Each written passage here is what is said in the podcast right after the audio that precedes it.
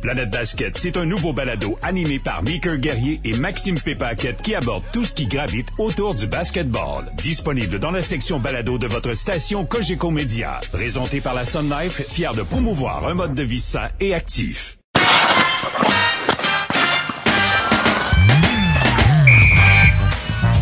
Salut tout le monde, bienvenue à Sortie de zone, la première de 2024, saison 5, épisode 26. Et non, n'ajustez pas votre appareil. Ce n'est pas Jérémy Rainville qui est en vacances. Ce n'est pas Jérémy Filosa. On m'a rappelé de la Ligue américaine. Et très heureux d'être là. C'est Louis-Jean qui est avec vous pour euh, cette première de 2024 en compagnie de Simon-Olivier Lorange de la presse et de Guillaume Lafran le, le, le François, euh, qui est de la presse également, qui sont en studio avec nous aujourd'hui. Bonjour messieurs, bonne année. Salut Louis, Bonjour, bonne année.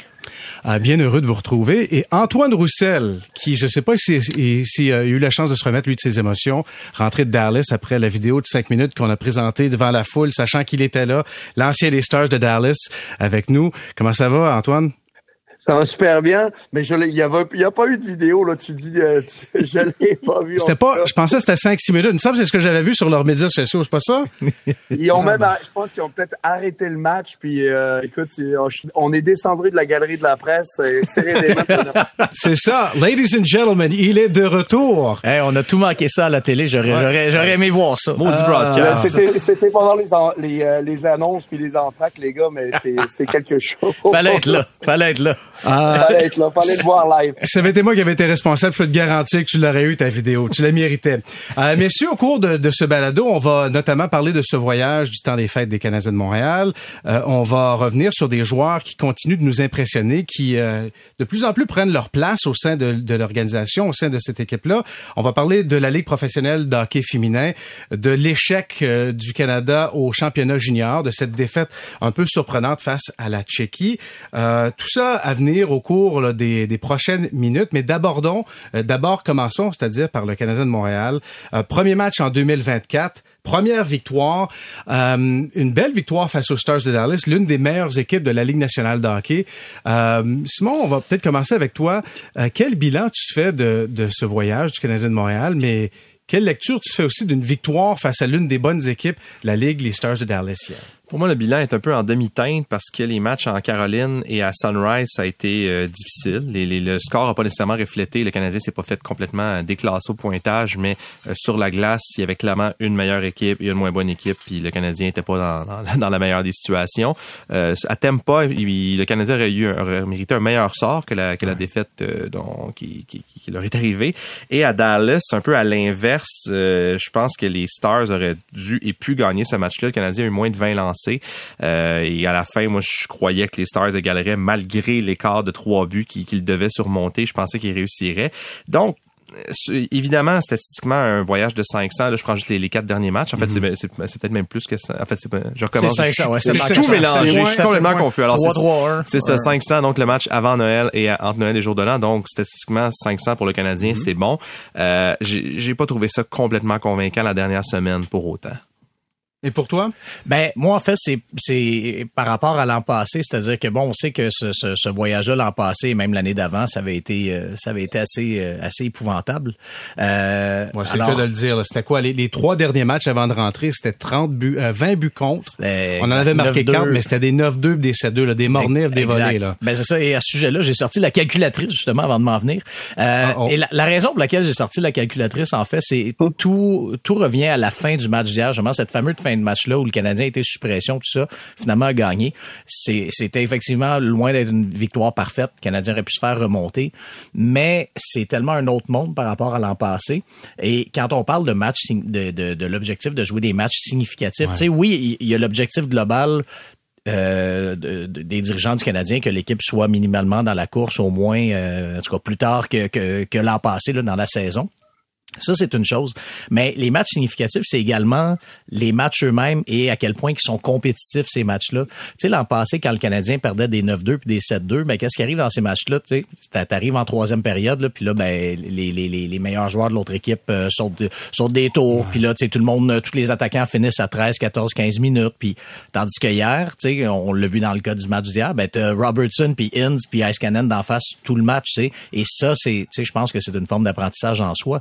L'an passé, dans le voyage, le Canadien avait joué 102 minutes où il était en retard de trois buts ou plus. Tu sais, c'est un, c'est pas long, là, comme voyage. C'est un voyage de 6 mm. matchs. 102 minutes, t'as, un écart de trois, de trois buts. Donc, 102 minutes où l'autre équipe, justement, fait jouer tout le monde, roule son banc, puis, euh, tu sais, on sait là à quoi ça ressemble en jeu. Cette année, dans tout ce voyage-là, 2 minutes 47 où le Canadien a, a été en arrière par, euh, par trois buts.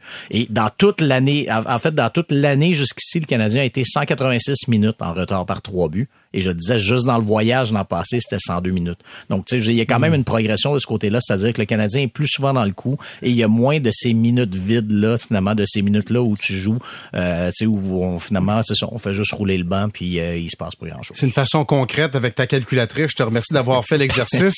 euh, mais mais c'est une bonne façon de l'illustrer, de démontrer vraiment la différence par rapport à l'année passée. Puis je pense qu'on le voit, Antoine aussi, tu as été là pour les quatre derniers matchs sur la route avec l'équipe je pense qu'on le voit aussi, tu sais, le, fameux eye test. Là. Visuellement, on voit que cette équipe-là, premièrement, il y, a, de plus en plus de jeunes aussi qui ont des qu'on place dans des moments critiques et cruciaux dans les matchs, mais on voit la progression, même si euh, peut-être en termes de victoire et de défaite, euh, il n'y a pas un énorme écart par rapport à l'année passée où on est essentiellement à la même place.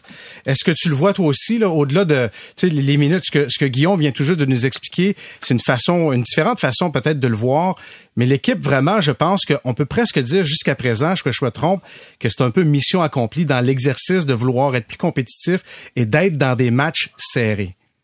Absolument. Premièrement, pour moi, la façon dont je vois la chose, c'est que au mois de au mois de novembre, on a fait un voyage. Euh, début novembre, justement, on est allé dans l'Ouest, on a fait un voyage. Puis je trouvais qu'on n'a pas nécessairement passé le test. On avait connu un seul bon match où on avait joué euh, de façon inspirée. C'était vraiment contre Vegas.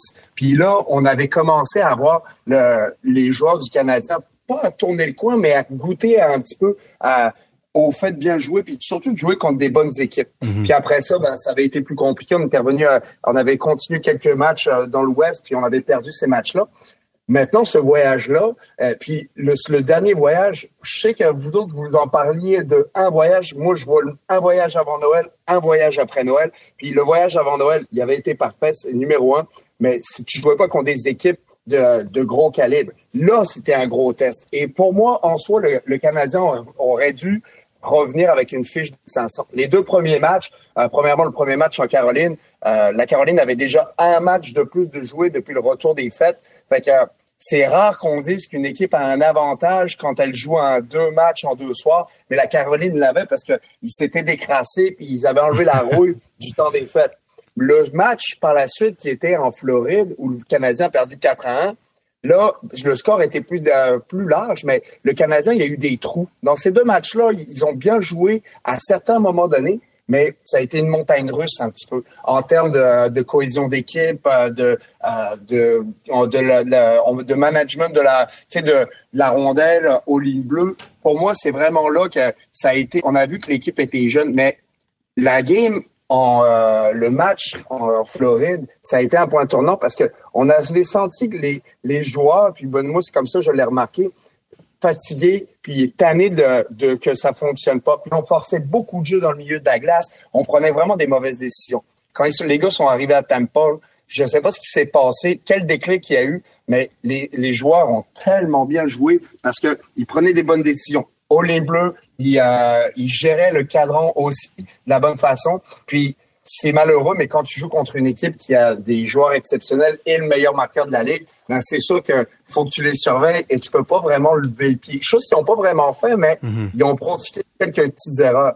Puis le dernier match, ben, contre les Stars, mon analyse, c'est qu'on a très bien joué du côté du Canadien. On a continué sur la même veine que, euh, que le Katem Pabé. Puis ça, ça part, selon moi, de l'implication du capitaine. L'implication de Nick Suzuki dans les deux derniers matchs, elle n'a rien à voir avec euh, ce qu'on voyait dans le, dans le début du voyage. Et pour que le Canadien passe à une prochaine étape, puis on le voit, il commence à, à, à toucher à un point par match. Puis c'est ça la progression de Nick Suzuki. On veut qu'il devienne un joueur de 80 points par, par saison avant peut-être d'espérer plus. Mais faut que cette marche se fasse. Et quand il est impliqué, quand il utilise son gabarit puis son intelligence, ben, ça fait complètement la différence. Peut-être que le déclic, c'était le montant d'argent que le coach a mis à Tampa. L'ancien, l'ancien du Lightning a dit, les boys, à soir, voici une petite motivation supplémentaire. C'est possible, mais les coachs en mettent rarement. En tout cas, moi, j'ai pas vu ça souvent. Ouais, non, non, non, je, blague, mais euh, mais mais j'aime le point et je le trouve pertinent sur le joueur exceptionnel. À Montréal, on n'a pas de Nikita Kucherov. On n'a pas un joueur qui, à lui seul, peut faire basculer un match. Mais on a un capitaine qui a presque un point par match. On a un joueur qui j'ai le feeling qui de plus en plus commence à prendre le contrôle. Quand on commence à aller dans la mauvaise direction, il vient un peu stabiliser euh, dans le bon comme dans le mauvais. Il est là pour contribuer. Et si on regarde ce qu'il a fait sur le voyage, et si on regarde un peu euh, sa progression, il est pas encore un point par match, mais euh, et, et je place clairement pas non plus dans la même catégorie que les Kucherov. Mais est-ce qu'il est le, stabilisateur? Est-ce qu'il est celui qui est là, lui, pour, quand le coach dit, OK, ça va pas bien, peux-tu me donner un coup de main? Peux-tu essayer de réveiller l'équipe? Est-ce qu'il est ce joueur? Ben, je pense que oui, parce qu'en fait, il y, a, il y a malheureusement pas le choix de l'être parce que c'est à peu près le seul dans cette équipe-là qui peut l'être. Il y aurait Cole Mais tu penses que c'est par défaut? Je, ben, je pense que c'est un peu par défaut. Si on regarde le reste de la formation, je pense, je pense que, si Kirby Doc était là. Exact, si Kirby Doc était là, euh, Cole Caulfield pourrait l'être, mais c'est moins, je trouve, un catalyseur que Suzuki. Tu sais, c'est pas de par la nature du poste qu'il occupe, celui de Suzuki, euh, Suzuki, le joueur de centre. Mm-hmm. euh, mais je le sens justement, c'est que ces moments-là sont pas venus pendant le voyage parce que les défaites euh, en Caroline, il y a eu des, des, des, des, punitions en fin de match. En Floride, le, en troisième période, le Canadien a, été, a eu de la difficulté.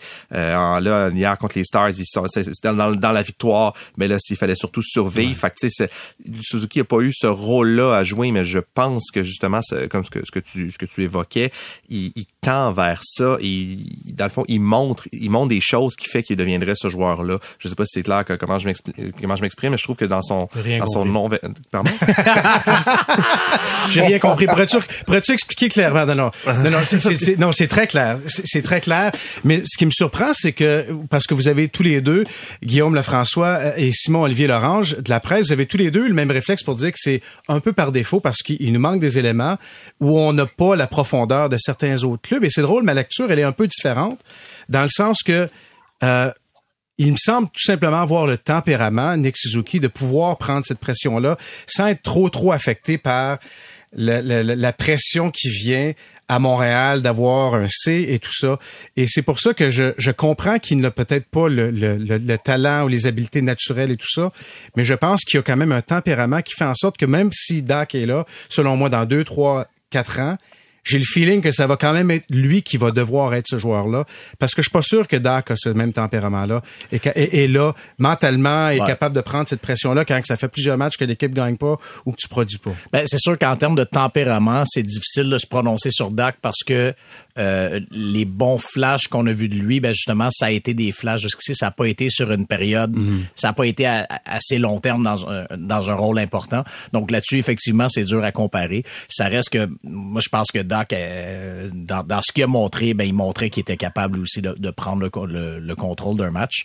Euh, je pense que l'autre chose qu'il faut pas oublier dans, dans le cas de Suzuki, c'est que aussi euh, et, et, ça, c'est grâce, si on veut, à tout le monde. Là, et, pas, et pas juste lui ni Slavkowski, mais c'est mm-hmm. le fait justement qu'on a enfin trouvé, euh, qu'on semble enfin avoir trouvé une certaine stabilité dans son trio et un allié qui les, qui les complète bien en justement Slavkowski. Euh, ça c'est quand même c'est quand même pas rien c'est pas banal. Et surtout ce que je trouve pas banal dans tout ça c'est que euh, cette euh, cette chimie là s'est trouvée sur la route à des moments où ce trio là euh, premièrement sur la route deuxièmement pendant le, que le Canadien a beaucoup de blessés ça veut dire quoi? Ça veut dire que c'est pas très compliqué le plan de match de l'autre équipe. Ils savent quelle est l'unité la plus dangereuse quelle est l'unité à prioriser quelle est l'unité à surveiller le plus près. C'est vraiment celle-là. Et tu sais j'ai regardé la, la, la, la, qualité de l'opposition. Tu sais j'ai regardé les dans le fond à 5 contre les attaquants que Slavkowski, les trios que Slavkowski a affronté le plus pendant le voyage, ben euh, depuis Noël, ça a été AO contre la Caroline, Barkov contre Floride, Point contre Tampa et Ince hier contre Dallas.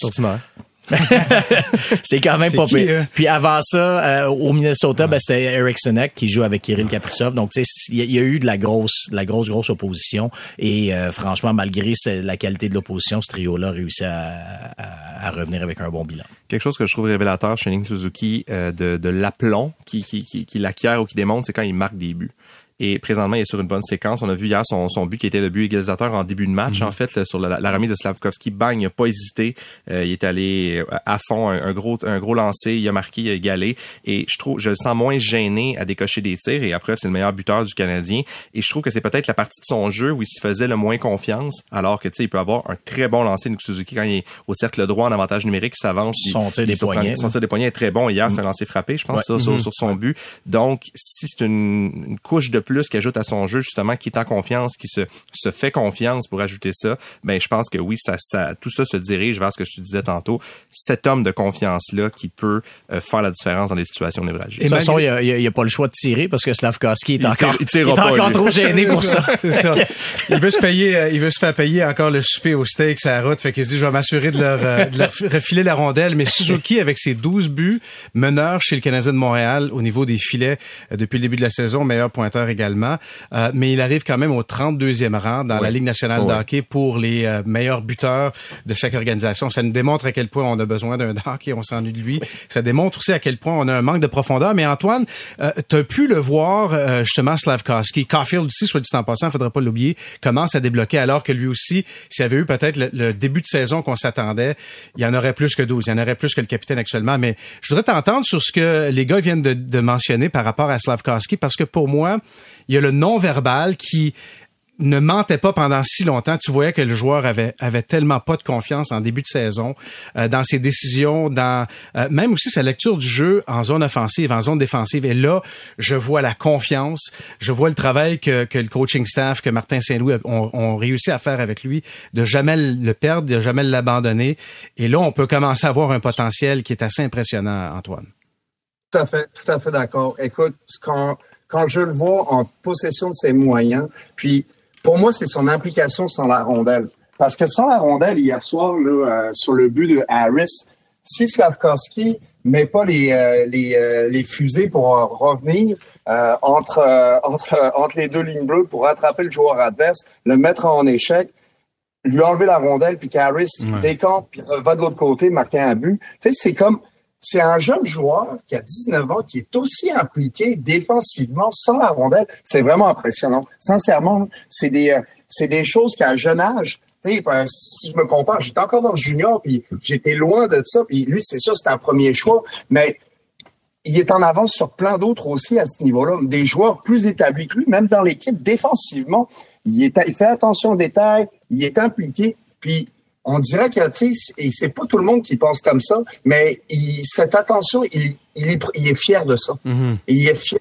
oui, bien sur la rondelle, puis ça paraît parce qu'il le fait continuellement depuis plusieurs matchs. Puis c'est pas parce qu'il a fait un, euh, un, repli en arrière pour aller chercher une rondelle et un match que tu sais on, on, dit ça, c'est parce que on le voit de plus en plus. Puis effectivement, pour moi, il a complètement tourné le coin. Euh, Qu'est-ce quelle discussion il a eu avec le coaching staff? Euh, quel impact Martin Saint-Louis a eu? Tu sais, souvent, des fois, puis je pense que c'est Martin Saint-Louis qui disait, il veut des touches, il veut des touches. Mm-hmm. Puis quand on regarde le Slavkovski sur, sur l'avantage numérique, puis là, on le voit clairement dernièrement, là, euh, Matheson, il regarde, il, regarde un petit peu, mais le jeu là, se passe au complet de l'autre côté. Puis on, on le met à cette position pas nécessairement parce que c'est une position naturelle, mais parce qu'il est en position de tireur et on veut que le jeu probablement s'effectue avec les autres joueurs et que quand Nick, euh, Nick Suzuki et Caulfield, les deux droitiers de l'avantage numérique, ils regardent vers le centre de la glace, ils voient juste des joueurs qui sont en, en lancer frappé, donc en, one-timer. Donc pour moi, quand je regarde ça, c'est pour ça qu'on le met là. C'est pas idéal. Je le mettrais devant le filet, mais on veut lui donner des touches. On veut que c'est probablement une partie de connexion avec ça, son développement, parce que dans le match, des fois, quand tu touches pas la rondelle, puis je l'ai vécu, tu touches pas la rondelle souvent, là, tu la récupères, tu es moins confiant. Mais lui, mm. ce détail-là, ben, ça a donné, peut-être, ça a été un boulet, peut-être un peu pour l'équipe à un certain moment donné. Ben là, c'est un investissement qu'on a réussi à générer, puis à, à capitaliser, surtout avec sa progression. J'aimerais aussi revenir sur Nick Suzuki. Sur Nick Suzuki, par exemple, tu sais, quand on le regarde, puis c'est sûr que maintenant, tout de suite, on n'a pas de Kucherov. Mais ça ne veut pas dire que dans trois, quatre ans, Nick Suzuki, il prendra pas une autre étape. Mhm. Puis, quand je disais, hey, Nick Suzuki, là, cette année, son objectif, un peu comme l'objectif du Canadien, c'est de rester dans la course des séries le plus longtemps possible. Le sien, il faut que ça, il faut qu'il fasse 80 points. Parce que tu penses pas d'un joueur à 60 points à une centaine de points euh, en une saison. Il y a une évolution. Puis cette évolution-là, ça, ça c'est une progression et il est sur cette courbe-là. Donc, euh, euh, je suis pas pessimiste à ce niveau-là. Est-ce qu'on l'a, ce joueur-là? Il est moins dynamique, en fait, mais il est pas moins efficace. Puis au final, c'est ça que tu veux, c'est de l'efficacité. Mm-hmm. C'est intéressant ce que tu parlais, euh, ce, que, tu disais plutôt au sujet de Slavkowski défensivement. Euh, hier, avec 12 minutes, à 12 minutes 12 de la troisième période, le trio de Suzuki terminait sa présence. Caulfield n'a pas joué du reste du match. Les sept dernières minutes, 7-8 dernières minutes, il est resté au banc. Slavkowski a eu deux présences quand le Canadien défendait mm. l'avance, justement. Donc ça, je trouve que ça, ça, ça, ça, appuie justement ce que, ce que tu dis au sujet de, de, de Slavkowski qui, euh, clairement, tu sais, oui, le Canadien était, était limité à 10 attaquants, là, donc il pouvait pas, Saint-Louis pouvait pas juste jouer à 6 attaquants non plus, mais quand même, le fait que Slavkowski soit, soit là dans cette situation-là, que Caulfield n'y soit pas, euh, bon, le, le, verre à moitié vide dirait euh, que, que, que c'est quand même particulier que le, que le, que le joueur payé 8 millions comme Caulfield euh, passe la fin du match au banc. Je sais que c'est un spécialiste plus offensif, là, c'est pas nécessairement son mandat, mais euh, d'un côté, le verre à moitié plein, ben voit un joueur de 19 ans qui, euh, qui est sur la glace pour protéger une avance. Si je peux rajouter un dernier point sur Slavkovski. J'en ai un aussi après. OK, ben tout le monde, on, prend les appels après ça sur Slavkovski. euh, quelque chose que j'adore quand on parle de sa progression, c'est qu'il obtient des points à 5 contre 5. Mm. Évidemment, on aimerait ça le voir produire en avantage numérique, mais tu sais, ça c'est d'autres couches qui vont s'ajouter, mais euh, on a c'est drôle cette saison quand le Canadien est allé en Arizona, on s'est bien comparé tout à coup magiquement euh, Slavkovski à Logan Cooley, parce qu'après qu'André Tourigny a fait une sortie pour dire que la Ligue nationale, c'est pas une ligue de développement, euh, Logan Cooley, 10 de ses 18 points cette saison sont à, euh, en avantage numérique. Et c'est important la production d'avantage numérique, évidemment, mais je, le répète souvent ici, 45 à, à 50 minutes d'un match, c'est à 5 contre 5, et Slavkovski, c'est là qu'il trouve son efficacité.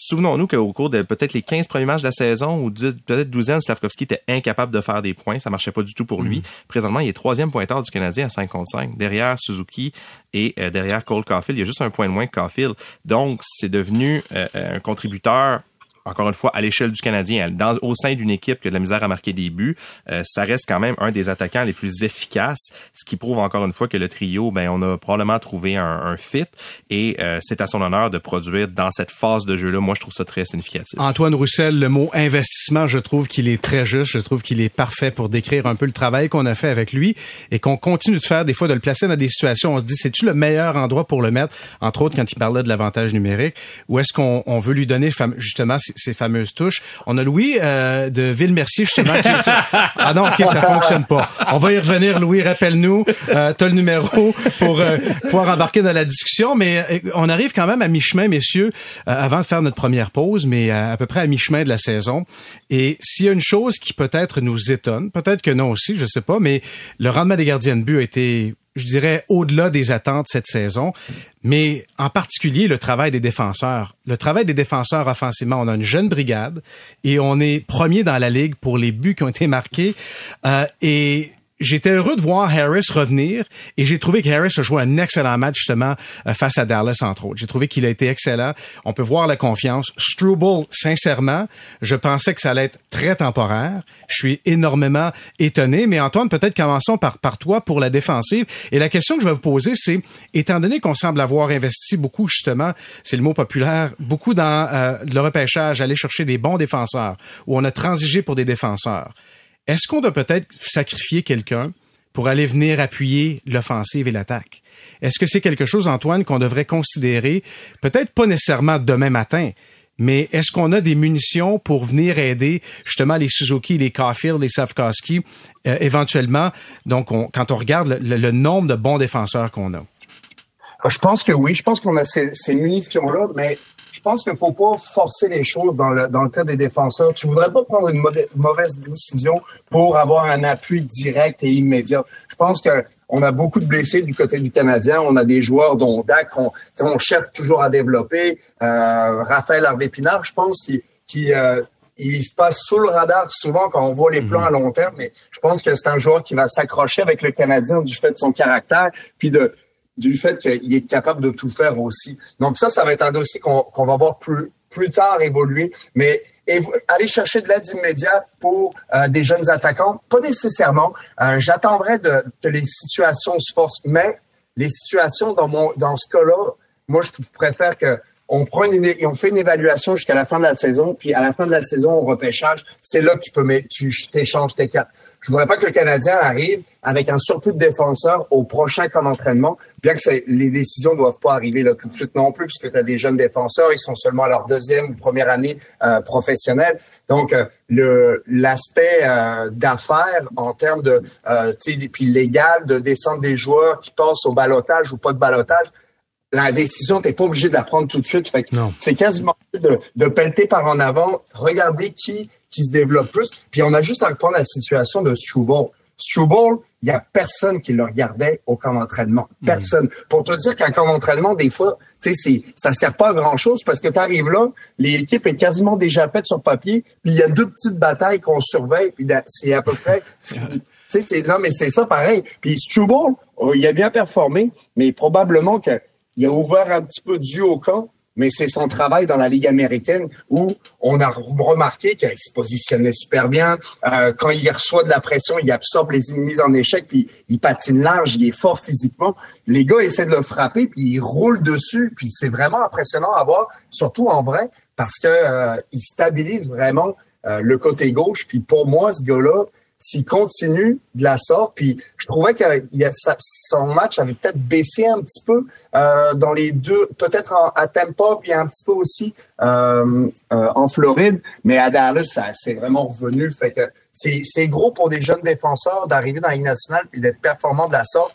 Puis c'est normal qu'il y ait des hauts et des bas. Puis je trouve qu'il s'est bien placé justement avec son dernier match. Simon Olivier, est-ce que je me trompe, mais où euh, avant le tournoi de golf du Canadien, tu avais écrit un papier dans la presse où tu disais voici mes surprises cette année et tu avais mis numéro un Struble. Tu as dit selon moi, il va il va venir surprendre tout le monde, donnez-lui simplement la chance. À la mi-saison, il avait prévu à la mi-saison. J'ai tout vu ça aller. Moi, c'est pas. Euh, j'avais vu des choses que les gens n'avaient pas vues. mais mais blague à part, euh, je vais vous mettre un peu sur le spot, Simon Olivier et Guillaume. Est-ce qu'il y a un défenseur? Je veux dire, il y en a un qui est dans la Ligue américaine actuellement, que ça n'a pas été un bon début de saison pour lui, ce qui fait en sorte qu'Arbor Jacka est dans la Ligue américaine actuellement. Mais est-ce qu'il y a un défenseur qu'on peut peut-être commencer à considérer vouloir échanger? Et, je, ne suis pas en train de dire que, c'est pressant, je suis d'accord avec ce qu'Antoine vient de dire. Mais est-ce qu'on doit le considérer parce qu'on a besoin d'aide à l'attaque? En ce qui me concerne, à part Kaden Goulet, à peu près n'importe qui. C'est, c'est, je vois pas, il euh, y, a personne à part, à part Goulet que je pense est vraiment va être un très très bon défenseur de la Ligue nationale dans la formation actuelle du Canadien. Euh, j'en ai déjà parlé, mais Mike Matheson, avec tout le respect que j'ai pour lui, je pense qu'il est pas dans, dans la bonne chaise. Euh, David Savard, encore une fois, mhm. immense respect pour pour la personne et pour le travail qu'il accomplit, mais c'est il, il, appartient pas à l'avenir du Canadien. Justin Barron a beaucoup de failles dans son jeu. Jordan Harris je pense unanimement serait peut-être le joueur le plus échangeable dans la mesure où il est le moins essentiel aux opérations. Euh, donc je pourrais je pourrais passer la liste là.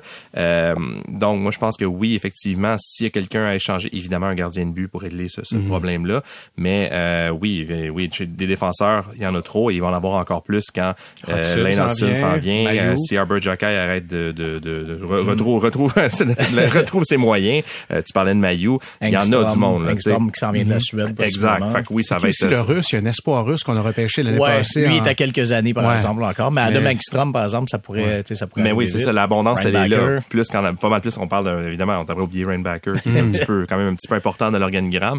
euh, donc oui, puis sur Struble, là où il se démarque beaucoup, puis que le Canadien n'a pas vu ça beaucoup les dernières années, il est bon défensivement. Quand mm. tu disais tantôt la défense qui est une surprise, ben offensivement, mais le Canadien n'est pas une bonne équipe défensive. Le Canadien est une des pires équipes défensives de la Ligue nationale. C'est pas seulement les, ça revient pas juste aux défenseurs le blanc, il faut que les attaquants aussi jouent bien défensivement, mais euh, il y a beaucoup de travail défensif à faire au sein de cette escouade. Je vais être positif en début d'année. Ouais, c'est pas, pas, ma job. Les mauvais, je les ai mis de côté. Je suis pas bon là-dedans. Je vais ramener ma, ma mesure que dont je parlais tantôt pour Slavkowski et Caulfield, mais hier, huit dernières minutes euh, du match, euh, Justin Barron au banc. Jaden Struble deux présences. Donc, tu sais, là aussi, c'est ça, c'est une photo en ce moment. C'est un jeune défenseur. Peut-être que dans deux matchs, les, les rôles vont être inversés, mais c'est, je trouve que c'est quand même, euh, ça en dit long quand même le fait que Struble était sur la encore dans les cinq dernières minutes euh, hier. Euh, tout, euh, donc, et, pour revenir à ta question, oui, tout à fait. Je pense que le Canadien cet été va se retrouver dans la même situation qu'il y a deux ans quand Kent Hughes avait pris Romanov, l'avait envoyé, avait obtenu un choix de premier tour qui avait servi à aller chercher Kirby Doc. Le seul problème que je vois là-dedans, c'est que tous les noms dont on parle, est-ce, est-ce qu'il y a un de ces noms-là qui, en soi, va te permettre d'aller chercher un attaquant de deuxième trio, disons, je suis vraiment pas convaincu. Tu sais, je dis Jordan Harris sur le marché ne vaut pas un attaquant de deuxième trio. Euh, Justin Barron euh, non plus. Puis tu sais, donc tu sais, je pense que l'enjeu il est là. Mais par contre, est-ce qu'un de, de, ces défenseurs-là, un de ces jeunes défenseurs-là, peut servir de pièce complémentaire cet été euh, avec un choix de deuxième tour ou peu importe pour aller chercher quelque chose d'intéressant? Ben là, oui, je pense, je pense que oui. Puis on le sait, le Canadien a beaucoup de choix au repêchage en en, banque. Euh, il y a celui des Flames qu'on sait toujours pas à quelle année qui va qui, va arriver. Euh, je donc il y, a, y a quand même différentes options et le Canadien a repêché beaucoup dans les dernières années. Donc le Canadien a quand même les atouts pour faire quelque chose euh, cet été. Et c'est peut-être deux, ça va peut-être être plus d'un défenseur aussi qu'on envoie dans une transaction. évidemment, ça, ça prendrait une boule de cristal pour le savoir. On va s'arrêter quelques instants. au retour, on va parler de la Ligue professionnelle d'hockey féminin qui a fait ses débuts et aussi de l'équipe canadienne junior qui rentre bredouée de Planète Basket, c'est un nouveau balado animé par Meeker Guerrier et Maxime Pépaquette qui aborde tout ce qui gravite autour du basketball. Disponible dans la section balado de votre station Cogeco Média. Présenté par la Sun Life, fier de promouvoir un mode de vie sain et actif.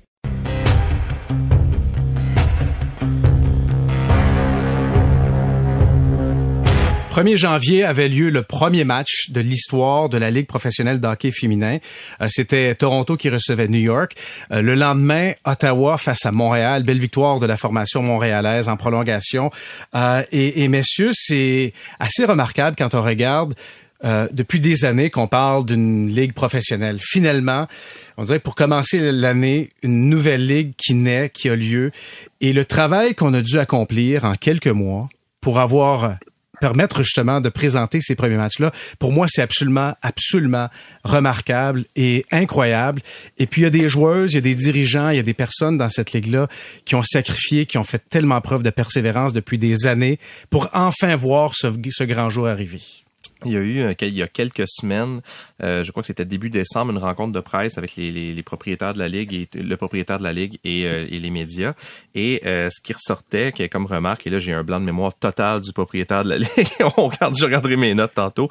c'est qu'il disait si on m'avait dit que fallait bâtir une ligue, qu'il fallait ne serait-ce que créer des franchises en quelques mois comme ça, j'aurais dit ben voyons ça se peut pas. Et là non seulement on a fait ça, si on n'a pas on n'a pas juste créé des équipes une équipe d'expansion, on a euh, inventé une ligue de toutes pièces. Et là on n'était pas rendu au fil d'arrivée encore. Là on est encore à discuter, va-t-il avoir des noms d'équipes, va-t-il avoir ci et ça?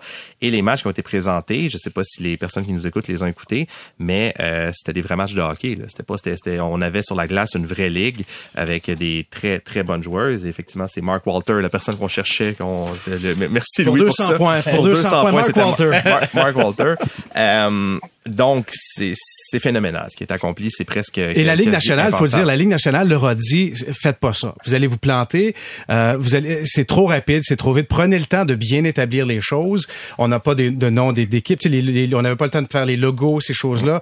Euh, et au contraire, moi, je trouve que c'est génial d'avoir dit, non, on y va. On n'attend pas. Il y a eu tellement de divisions et, et de chaos justement dans le hockey féminin depuis des années. On parlait plus de Marie-Philippe Poulain et, et c'est des performances sur la glace quand les équipes s'affrontaient au niveau professionnel ou au niveau international.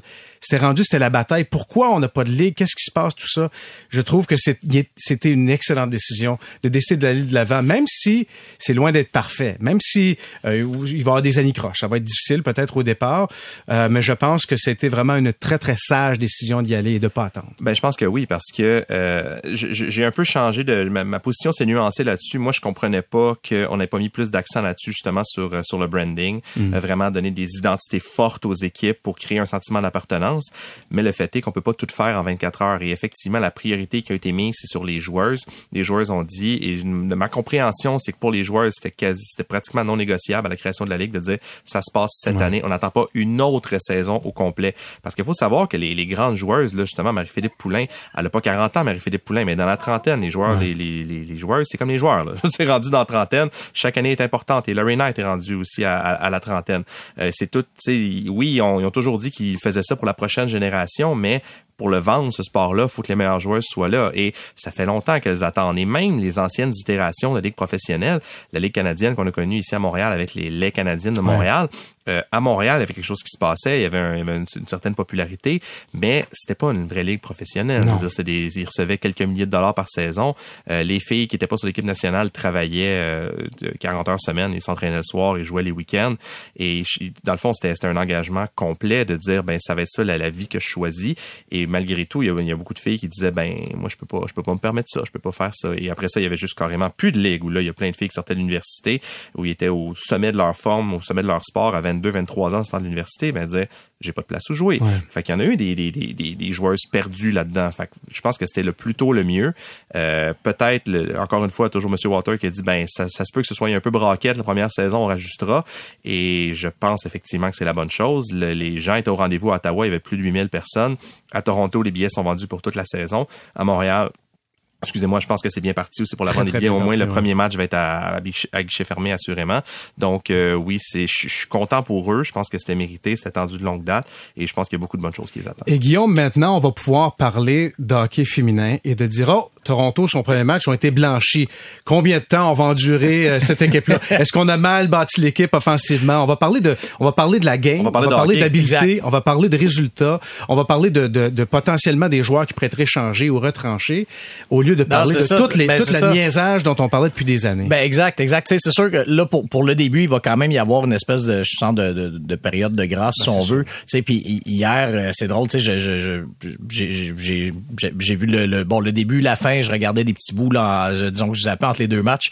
Et euh, hier, ça, la soirée donnait des impressions carrément de célébration du hockey. Tu sais, je la, la, la, mise au jeu protocolaire avant, avant le match et tu sais, les, les, les, les, des câlins partout sur la glace. Après le match aussi, tu sais, une poignée de main quand même chaleureuse. Les deux équipes qui prennent une photo. Tu sais, je pense que des deux côtés, on comprenait la grandeur du moment, puis on, on, comprenait que le, ce moment-là, l'enjeu de ce match-là allait au-delà de qui gagne et qui perd. Tu sais, puis ça, donc tu sais, ça, il y avait quelque chose de très beau à ça. Mais après ça, effectivement, on va rentrer dans, un, dans une dynamique plus de, je pense, de, de vraie ligue professionnelle. Et oui, ça, ça, ça crée un, un environnement professionnel de hockey. Et euh, tu, vois une, nouvelle qui est sortie dans les euh, dans les derniers jours, tu sais Liliane Perrault, la fille, la fille de Yannick Perrault, qui elle vient de jouer une carrière complète à l'université, elle a tenté sa chance au camp Ottawa, elle a pas euh, pas été retenue, mais là ben elle est partie jouer en Suède, elle va jouer pour Frölunda en Suède. Donc tu sais on, on, dirait que tout ça met en place une espèce de de d'environnement comme on le voit du côté masculin depuis toujours finalement. Donc tu tu fais tu fais ta carrière universitaire, tu passes par les différentes étapes, puis là ben tu t'essayes chez les pros. Et si ça marche pas ben tu tournes tu tournes vers l'Europe et tout ça. Puis tu trouve que ça, ça, ça, ça, crée un, vraiment un nouvel environnement qui, est, qui, qui, qui, est formidable parce que c'est enfin c'est comparable même si les conditions de vie ne seront seront pas les mêmes euh, évidemment là, pour pour commencer. Non et, d'ailleurs c'est des joueuses de 12 différents pays et justement l'exemple que tu viens de citer de Liliane Perrault pour moi ça démontre à quel point euh, je pense qu'on parle de 12 pays actuellement ça va exploser au cours des prochaines années c'est certain puis euh, Antoine curieux de savoir, quand on parle un petit peu et on regarde la structure actuellement de la Ligue euh, professionnelle d'hockey féminin, c'est un propriétaire euh, que, que Simon Olivier a mentionné tout à l'heure. C'est un propriétaire qui est propriétaire essentiellement de six équipes, mais on a une masse salariale, on me disait, d'environ 1,65 millions américains. Euh, il y a des salaires qui sont quand même très intéressants. Je pense que le salaire minimum, c'est 35 000 dollars américains et c'est 80, je pense que tu vas avoir six joueuses qui ont 80 000 dollars US ou plus. Euh, il y a des allocations de logement, il y a beaucoup de, il y a, d'autres à côté qui rendent ça. C'est professionnel, c'est ça, c'est vraiment, vraiment, vraiment intéressant. Mais tout ça euh, dans l'objectif, Antoine, de bâtir le sport. Alors, c'est un propriétaire qui se dit, on veut faire grandir le sport. C'est pas des, des euh, résultats financiers nécessairement. Ça sera probablement pas rentable pour un certain temps, mais on, on regarde beaucoup plus grand que ça actuellement. Absolument. Puis c'est, c'est la bonne façon de voir les choses. Puis voir les choses de cette manière-là, puis quand tu vois un seul propriétaire en soi, pour moi, je comprends pourquoi on y est allé avec un seul logo. Parce que, mais sans perspective. Là, euh, tu, euh, vas réécouter euh, les nouvelles du sport tu vas avoir une équipe à la TV, nouveau logo, ça va être difficile de s'associer. Ça va être difficile pour les pour les partisans des fois de, de reconnaître rapidement qu'est-ce qu'on regarde parce qu'il y a tellement de hockey, il y a la Ligue junior majeure, il y a la OHL, euh, il y a la WHL euh, dans l'Ouest. Après ça, des fois, il y a, euh, on peut retrouver sur certains réseaux la USHL. Tu sais, c'est tellement bondé à ce niveau-là que le fait de s'unir en arrière d'un seul logo, tu vas voir ça, tu vas les voir arriver, puis tu vas être en mesure de l'associer tout de suite. Ah, ça, c'est les filles. Boum. Donc, moi, pour moi, je trouve que d'un côté affaire, puis on en, tu, euh, on en parle, je trouve que c'est, c'est intelligent, puis on verra dans le futur si ça a été la bonne décision à prendre. Mais pour moi, ça, je trouve ça le fun. Après ça, euh, de voir euh, un écosystème se créer, puis de, de donner une finalité finalement. Tu sais, quand tu es jeune, puis t'aspires à, à grandir dans ton sport. Moi, j'ai grandi en France, puis quand je grandissais, je le sais, dans ma tête, là, jamais j'allais pouvoir euh, gagner ma vie en faisant mon sport. C'était comme ça que j'ai été pas éduqué, mais mm-hmm. c'était comme ça l'environnement dans lequel on était. Puis c'est pas tellement différent des filles où tu te disais ben je vais aller à l'école puis après ça ben euh, ma vie va commencer. Puis d'avoir cet objectif changer pour ces jeunes filles-là, de se dire qu'il y a une finalité, il y a un objectif. Je peux vivre de ma vie en faisant ce sport-là et pas seulement représenter mon pays. Pour moi, ça change toute la donne et euh, ça donne et ça débloque un potentiel pas illimité hmm. de, de partisans, mais ça débloque une, une, une tranche peut-être qu'ils trouvaient ça le fun de venir voir du hockey, mais là, tu vas chercher une autre part de marché énorme qui a peut-être été inexploitée jusqu'à présent. Et là, ça va, je pense que ça va amener de l'eau au moulin et puis développer le sport de cette manière-là, qui avait été peut-être le regarder euh, pas du bon oeil jusqu'à présent, ben, ça va donner la chance à, ces filles-là de, de paver le chemin pour beaucoup d'autres par la, par la suite, selon moi. Et si je peux ajouter, euh, le hockey féminin a longtemps souffert et souffre encore de préjugés sur les, fameux comparatifs avec le jeu masculin, la vitesse, etc. Je veux dire qu'il y a eu une interminable révision de but euh, de ce qui aurait été le premier but d'Ottawa. Donc, euh, on joue à armes égales avec la Ligue nationale maintenant. Au niveau du spectacle, il n'y a pas de problème. On est, on est chez les grands et les grandes. Euh, je veux juste parler rapidement maintenant de euh, du Canada qui, au championnat junior en Suède, tentait de remporter une troisième médaille d'or et on a été éliminé euh, par la Tchéquie. Donc, on se, pour la quatrième fois seulement de l'histoire, on est exclu du carré d'as. Et je veux juste, sans vouloir trop porter le blanc, mais là, je sais qu'il y a des gens qui se sont emportés dans des envolées, là, que là, il faudrait faire un sommet parce que le hockey, c'est malade et je pense que des fois, on oublie qu'il se passe d'autres choses ailleurs et qu'il y a d'autres pays aussi qui peuvent progresser. Je suis d'accord sur une chose, il est inacceptable de perdre face à la Tchéquie et on devrait toujours viser pour la médaille d'or. Ça, je suis d'accord. Ça veut pas nécessairement dire que, un, c'est réalisable, mais euh, Olivier, je suis curieux de savoir ce que tu vois l'échec. On, on, on y va où? Euh, qui est responsable? Euh, Guillaume plutôt. On, va y aller avec Guillaume. Guillaume on demandera à Olivier. Je regarde, je regarde Guillaume, je regarde Guillaume que j'appelle euh, Simon Olivier. Mais mais le blâme devrait être porté où Est-ce que est-ce que c'est les joueurs qui devraient prendre ce blâme-là ou est-ce ben, que ça devrait être plus haut? Je sais pas. Tu sais, je, je, mets quand même euh, je mets quand même un gros astérisque disons sur sur cette défaite-là dans le sens que euh, le Canada avait essentiellement un, un, un, trio et une paire de défenseurs dans la Ligue nationale cette année parce que parce que le Canada dans le fond, est victime d'un de, d'un repêchage 2023 qui, on le sait, était jugé comme très, très fort en talent. Autant qu'on disait que celui de 2022 était, était pauvre en talent, celui de 2023, ben, c'est le contraire. Mhm. Alors, tu sais, c'est sûr que, tu sais, quand Connor Bedard, Adam Fantilli, euh, Kevin Korchinski qui sont, et, et, Shane Wright, oublions, oublions-le pas, qui, lui, quand même, je pense qu'à ce niveau-là, aurait été dominant. Mais tu sais, un trio complet. Euh, Korchinski, il aurait été un très bon défenseur. Luno qui était blessé. Donc, Zach Benson. Et, ben, c'est ça. Et Zach Benson, merci que, que que j'oubliais.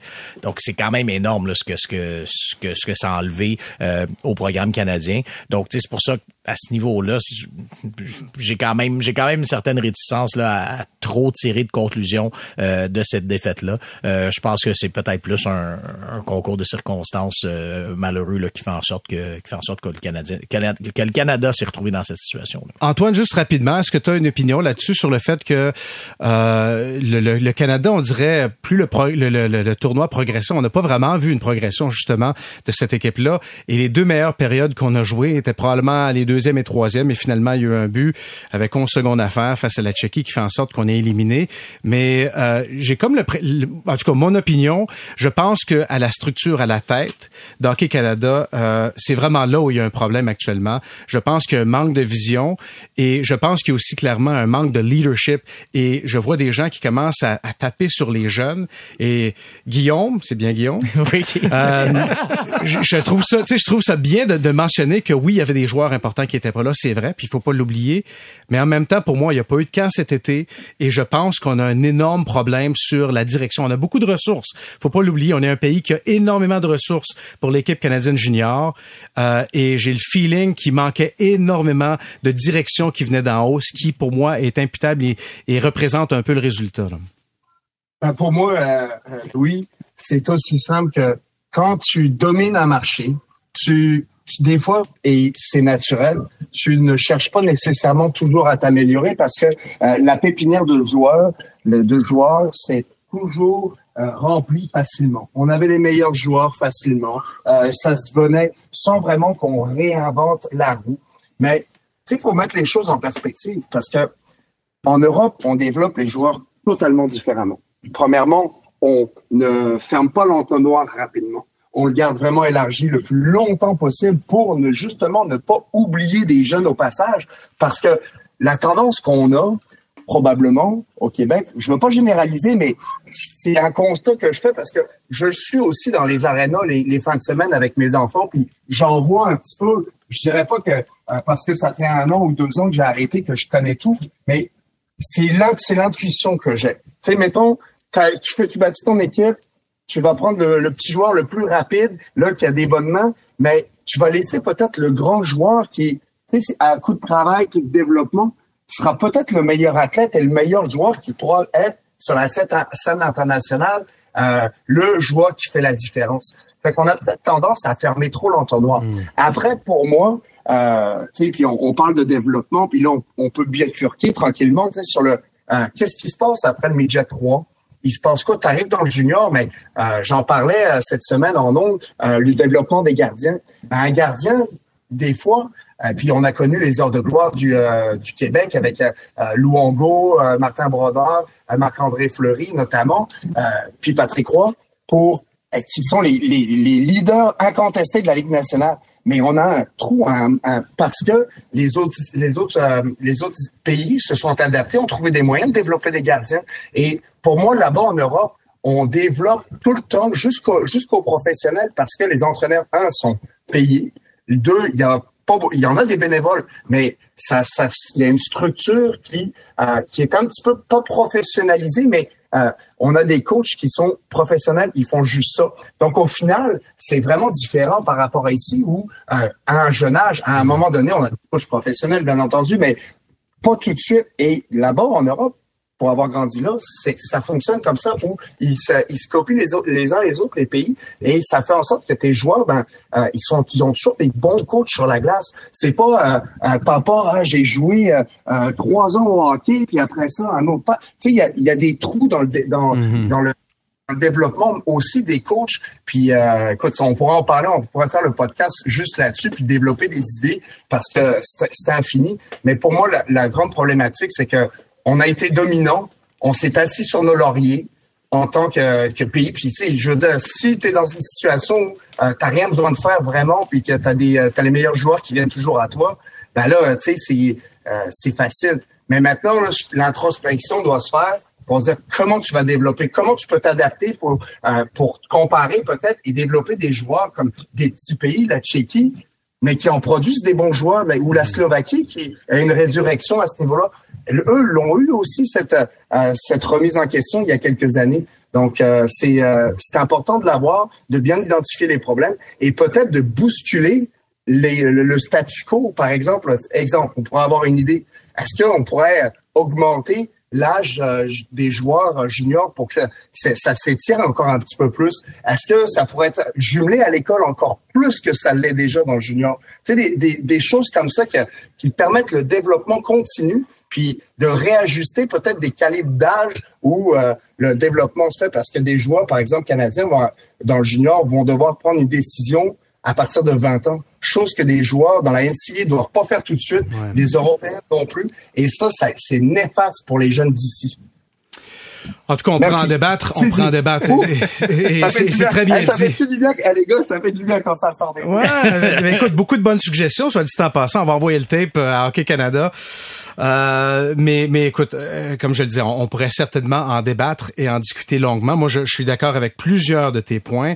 Je pense que la Ligue nationale de hockey euh, n'est pas nécessairement rendue là pour diminuer et réduire l'âge au repêchage ou l'âge d'entrée dans la Ligue nationale de hockey, tout ça. Mais en tout cas, messieurs, on va s'arrêter quelques instants et au retour, un mot de la fin et le retour au bercail pour les Canadiens de Montréal face à un adversaire de leur division.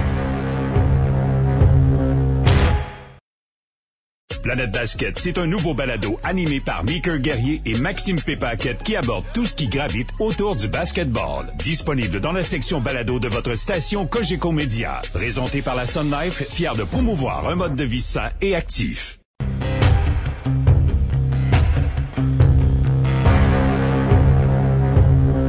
Les Canadiens de Montréal de retour devant leurs partisans après ce, ce quand même ce long voyage. J'ai hâte de voir comment euh, comment ça va être de se retrouver devant leurs partisans, d'affronter les sabres de Buffalo. Ça vient terminer pour le Canadien de Montréal. Et quand on regarde les sabres de Buffalo, je sais pas si vous aviez de, des attentes un peu plus grandes cette année pour cette équipe-là, mais actuellement exclu et tout indique, à moins d'un miracle, que les sabres vont rater les séries pour une treizième année consécutive. Euh, Guillaume, euh, si c'était à Montréal. Je plaide, je plaide, coupable en passant aux attentes par rapport au sabre. Moi aussi. Euh, j'avais même. je pense qu'il y avait beaucoup de gens qui voyaient ça. Là. Écoute, j'avais même comme long shot Tage Thompson pour le, le, le Maurice Richard. Va euh, voilà.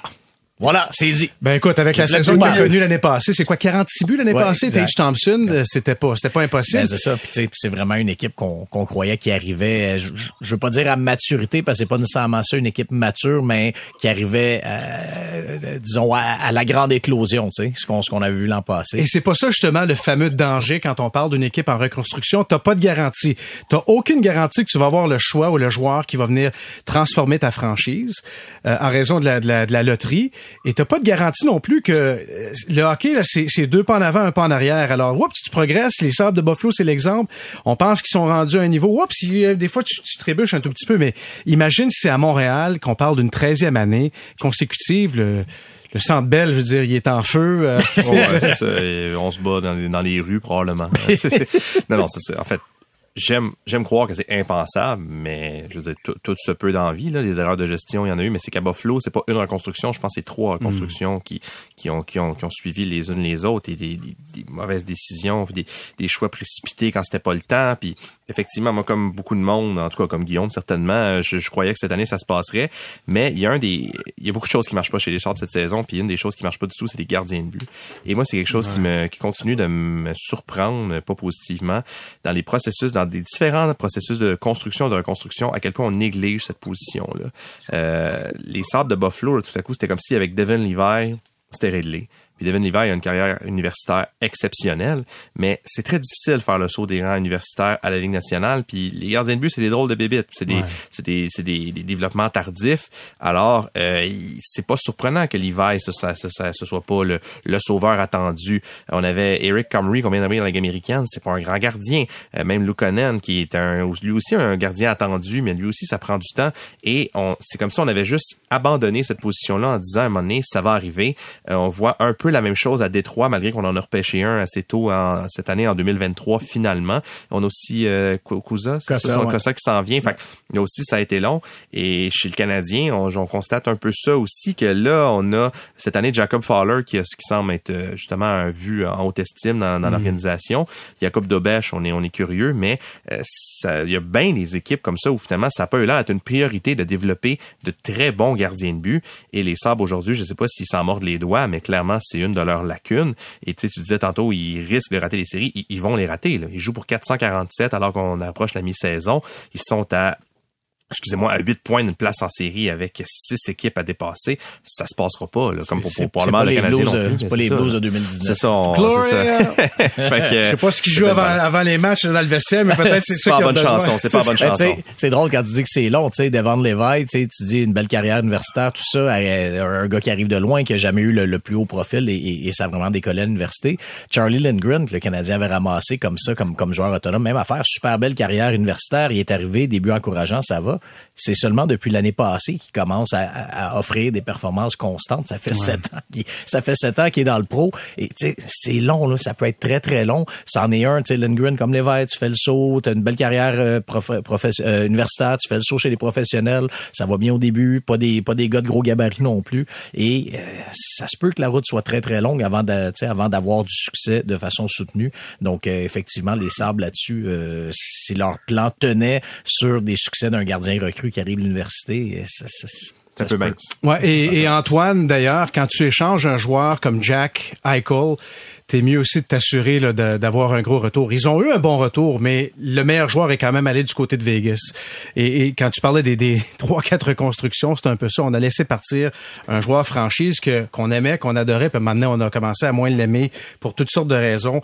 Euh, et lui a, est allé gagner la Coupe Stanley avec Vegas. Mais, euh, mais les Sabres de Buffalo, euh, est-ce que ça se pourrait, ça, à Montréal? Est-ce qu'on serait capable d'accepter ça, selon toi, Antoine, d'être 13 saisons de suite? sans faire les séries. je, ne peux même pas envisager un monde où ça existerait, ça serait possible. Ben, je pense pas, mais en fait, c'est parce que avec le Canadien en ce moment, la recette qui fonctionne, c'est que on joue quasiment carte sur table. On dit ce qu'on peut dire euh, aux partisans, on explique la situation, mais surtout, on voit une progression. Puis mhm. ça part du coach qui explique, puis qui vulgarise euh, ses concepts, puis que on dirait qu'il coach un petit peu le public aussi dans la façon dont il voit le hockey. Parce que monsieur, madame, tout le monde n'a pas été habitué de se faire parler comme ça par un coach. Donc là, ça veut dire quoi des touches? Ça veut dire quoi euh, gagner euh, ta chaise ou euh, essayer de battre, aller chercher une chaise ou après ça, tu sais, de, de, jouer un match dans le match? C'est quoi ça? Je trouve que...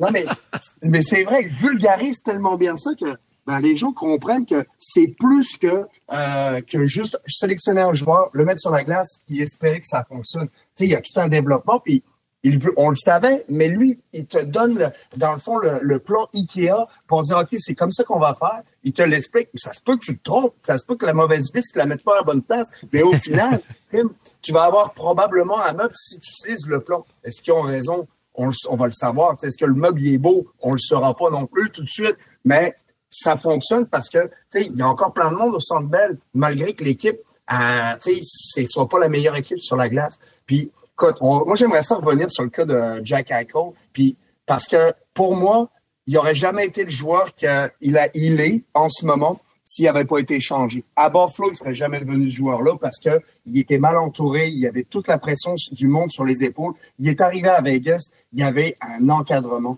C'est pour ça que ça te prend des vétérans, ça te prend, puis pas juste des vétérans, ça te prend des vétérans de qualité. Pour ça qu'un gars comme Savard, l'avoir dans ton alignement, quand ben même il crée une congestion, il prend la place d'un jeune puis qui joue des grosses minutes, ben ça fait une congestion, ça fait que les jeunes doivent se pousser, se dépasser. Regarde, tu as juste à regarder Jack Jack là, il est dans, il est dans la ligue américaine parce que euh, pas qu'il avait il avait levé le pied, mais parce qu'il y a quelqu'un d'autre qui, qui l'a dépassé puis qui s'est amélioré. Kovacevic, la même affaire, il s'est fait voler plus ou moins son spot par Struble. Et cette congestion-là, ben, ça fait que les gars se surpassent et on le donne pas gratuitement. Fait que ça, c'est une autre philosophie que je trouve qui est intéressante du côté du Canadien, puis dans le, dans le fait de bâtir une, équipe gagnante. La dernière chose, regarde là rapidement là, Buffalo. C'est-tu une équipe qui regorge d'attaquants de, qualité? Puis c'est ça leur problème. C'est juste la même affaire. cette équipe-là, c'est du pareil au même. Tu regardes le premier trio, le deuxième, le troisième, puis quasiment leur quatrième trio, c'est des joueurs qui ont tous à peu près la même identité. Puis c'est ça leur problème. C'est parce que on pense qu'on va juste faire le repêchage, mais on développe pas à des positions différentes. Et moi, si j'étais Kent Hughes, mettons que je mets mon petit chapeau puis que j'ai le téléphone de Kent en ce moment, je regarde ça puis je me dis, est-ce que je pourrais faire un échange avec cette équipe-là qui a des choix repêchage, des bons jeunes joueurs, puis est-ce que je pourrais leur, leur subtiliser un, bien évaluer lequel je veux? C'est pas nécessairement le meilleur maintenant tout de suite, mais que je vois le plus de potentiel et échanger entre tes jeunes défenseurs, tantôt on en parlait, sais, oui, on serait prêt à donner n'importe qui, à part peut-être Goulet. Restons de totalité ce terrain-là parce que eux autres sont. écoute, je regarde leur défensive, c'est Dallin, Power. Après ça, il y a de la place pour, euh, pour les autres joueurs. Puis Samuelson, il a un bon rôle, mais je trouve pas qu'il soit encore ultra établi dans la nationale en tant que défenseur euh, défensif nécessairement numéro un. Donc, euh, eux autres, on aurait peut-être besoin d'un peu plus de profondeur. En tout cas, en, regardant ça sommairement, je, je penserai à cette situation-là. Alors, pour boucler la boucle, si j'ai bien compris, vous l'avez entendu en premier sur le balado sortie de zone, Antoine Roussel qui propose Kovacevic pour Tage Thompson. oui. Et puis, c'est réglé. La on profondeur. Vient, ben on vient de régler un, dossier. Gagnant, gagnant. Et voilà. On, va, on, on, pourrait quasiment écrire le texte pour enquête rentre nous-mêmes. Ça se fait, ça se fait tout seul. Est-ce que ça va être, est-ce qu'ils vont, est-ce qu'ils vont s'échanger? Un part d'un vestiaire, va dans l'autre vestiaire? On règle ça dès cette semaine. Euh, messieurs, c'était un énorme plaisir d'être avec vous pour, euh, pour ce premier balado de 2024 sortie de zone. Merci énormément de m'avoir euh, accueilli, de m'avoir euh, permis de, de, de, jaser de hockey avec vous. Euh, et le prochain, ben, ça va pas tarder. Ce sera dès vendredi, après le, justement le match face à, au nouveau, nouvelle arrivée du Canadien de Montréal, Tage Thompson. alors, on se retrouve dès vendredi pour la prochaine édition de Sortie de zone là-dessus. Passez une bonne journée. Prenez soin de vous autres. Bye bye.